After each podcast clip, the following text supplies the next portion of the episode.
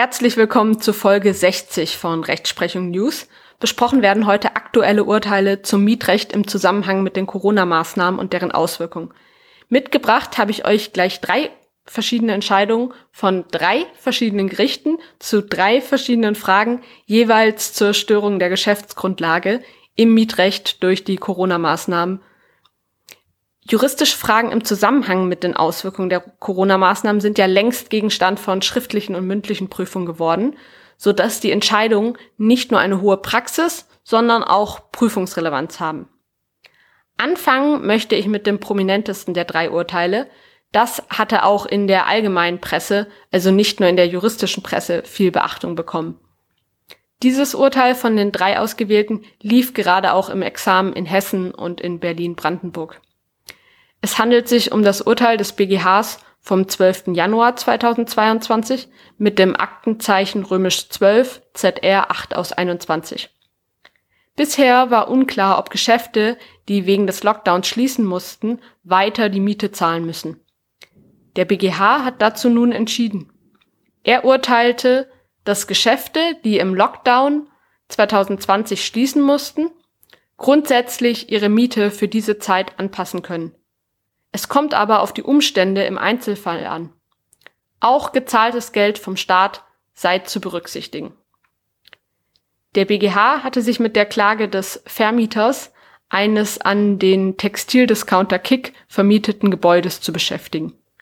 Kick musste aufgrund von Allgemeinverfügungen des sächsischen Staatsministeriums für Soziales und gesellschaftlichen Zusammenhalt, die dieses wegen des Ausbruchs der Corona-Pandemie erlassen hatte, das Geschäft in den angemieteten Räumlichkeiten vom 19. März 2020 bis zum 19. April 2020 schließen.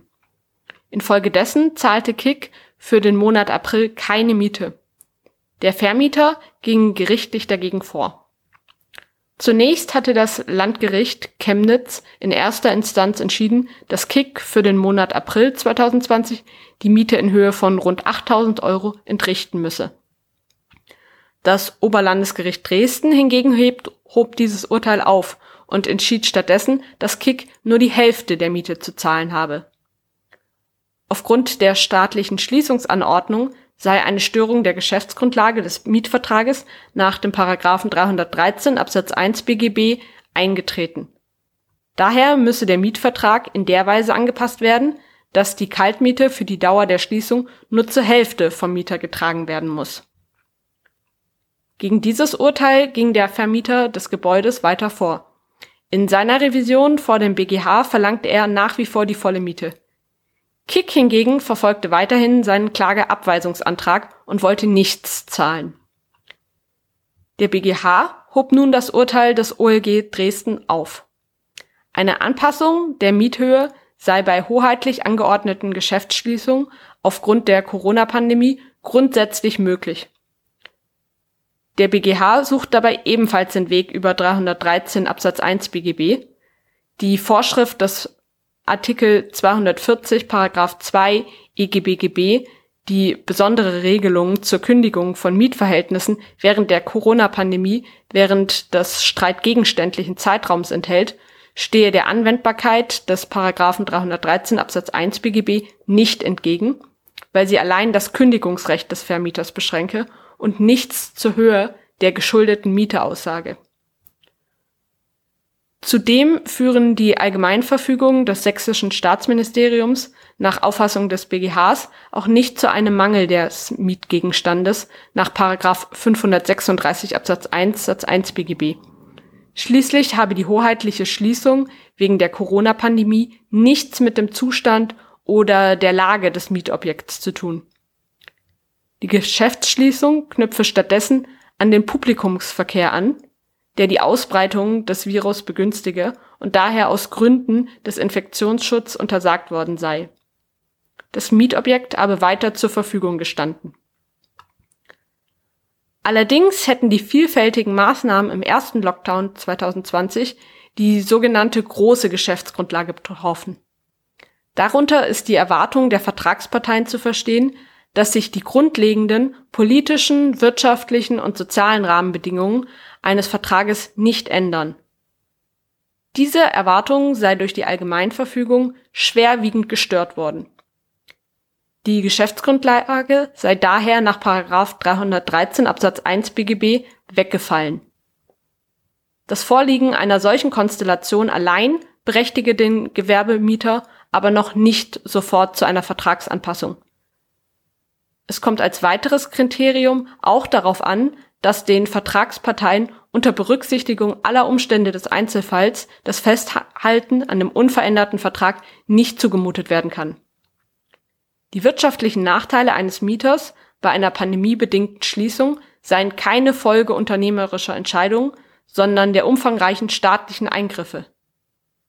Dafür sei keine der beiden Mietvertragsparteien verantwortlich. Letztlich habe sich ein allgemeines Lebensrisiko verwirklicht, das von den mietvertraglichen Risikoverteilungen nicht erfasst sei, wenn es nicht im Vertrag so festgehalten worden ist. Eine pauschale Betrachtungsweise, ob die Mieterin oder der Mieter nun die Miete entrichten muss oder nicht, kommt nach dem BGH aber nicht in Frage. Ebenso wenig komme eine pauschale Vertragsanpassung dahingehend in Betracht, dass jeder grundsätzlich die Hälfte der Miete zu zahlen hat. Vielmehr muss eine sorgfältige Einzelfallprüfung durchgeführt werden, bei der die Nachteile des Gewerbetreibenden während der Geschäftsschließung sowie deren Dauer mit berücksichtigt werden müssen. Zudem müssen bei der Bewertung darauf geachtet werden, welche Maßnahmen der Mieter ergriffen hat oder ergreifen konnte, um drohende Verluste zu vermindern.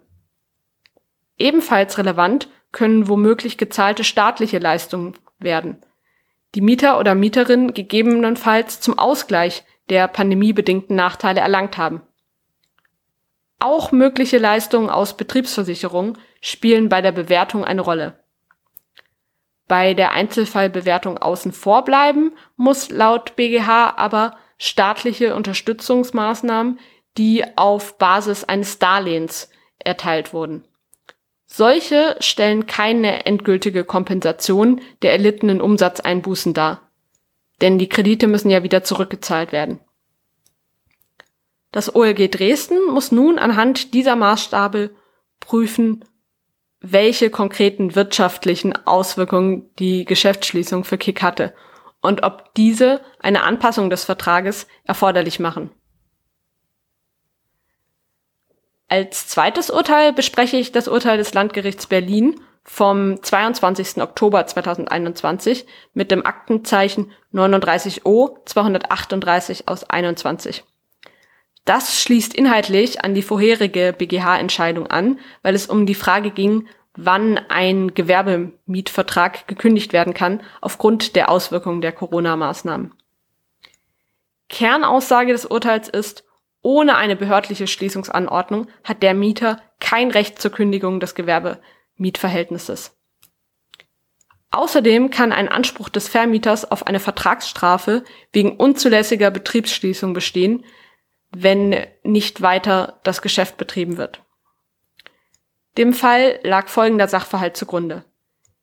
Im Juni 2020 stellte die Betreiberin mehrere Sanitätshäuser in Berlin den Betrieb in einer Filiale ein.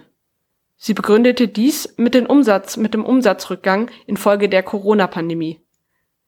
Da sich die Vermieter der Räume, in dem sich die Filiale befand, weigerten, Verhandlungen zu einer Vertragsanpassung zu führen, kündigte die Filiale kündigte die Sanitätshausbetreiberin der Filiale das Mietverhältnis und stellte die Mietzahlung ein. Die Vermieter hielten die Kündigung für unzulässig und erhoben schließlich Klage auf Zahlung der Miete. Zudem beanspruchten sie die Zahlung einer Vertragsstrafe, da die Mieterin wegen der Betriebsschließung gegen die vertragliche Betriebspflicht verstoßen habe.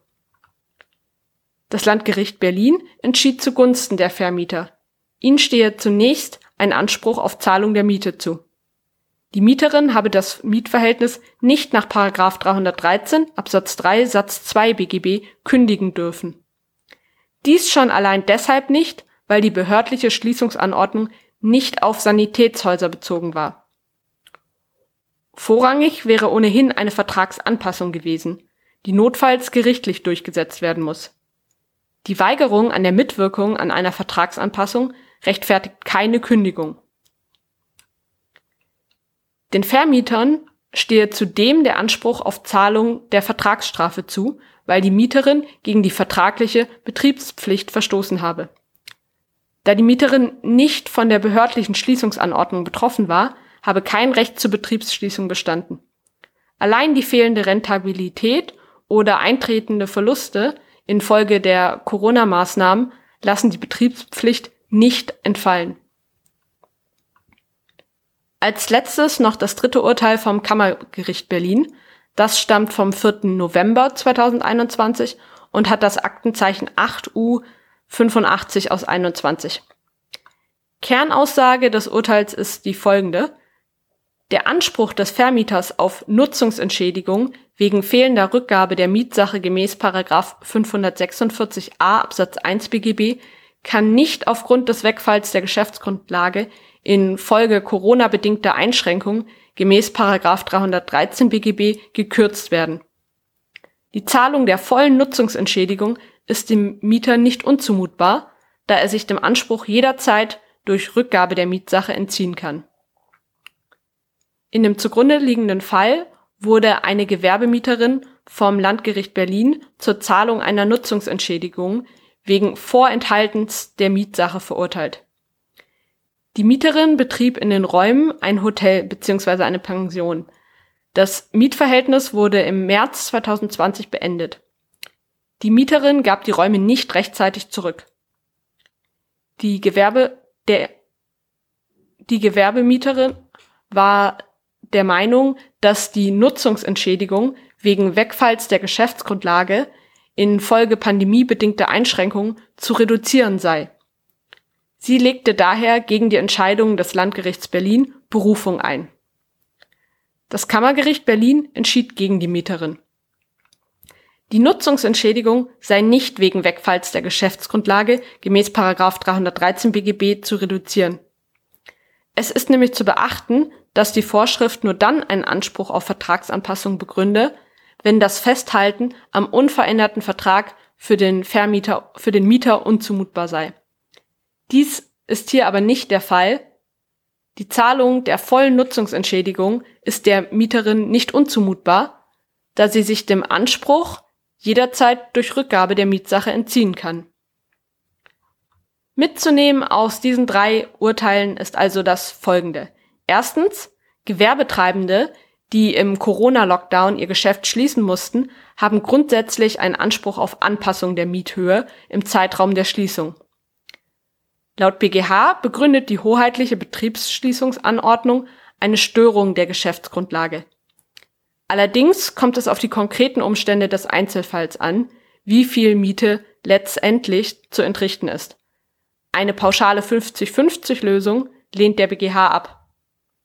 Zweitens, ist ein Gewerbe während der Corona-Pandemie nicht von einer behördlichen Schließungsanordnung betroffen, besteht kein Recht zur Kündigung des Mietverhältnisses nach 313 Absatz 3 Satz 2 BGB. Zudem steht dem Vermieter ein Anspruch auf Zahlung einer Vertragsstrafe zu, wenn der Gewerbemieter seinen Betrieb schließt und damit gegen die Vertrag vertragliche Betriebspflicht verstößt. Und drittens, der Anspruch des Vermieters auf Nutzungsentschädigung kann nicht wegen Corona-Maßnahmen bedingter Einschränkung gekürzt werden. Denn der Mieter kann sich durch Rückgabe der Mietsache der Entschädigungspflicht entziehen. Ich bedanke mich für eure Aufmerksamkeit. Mir wurde mehrfach von Abonnenten geschrieben, dass sie neue Folgen nicht angezeigt bekommen haben.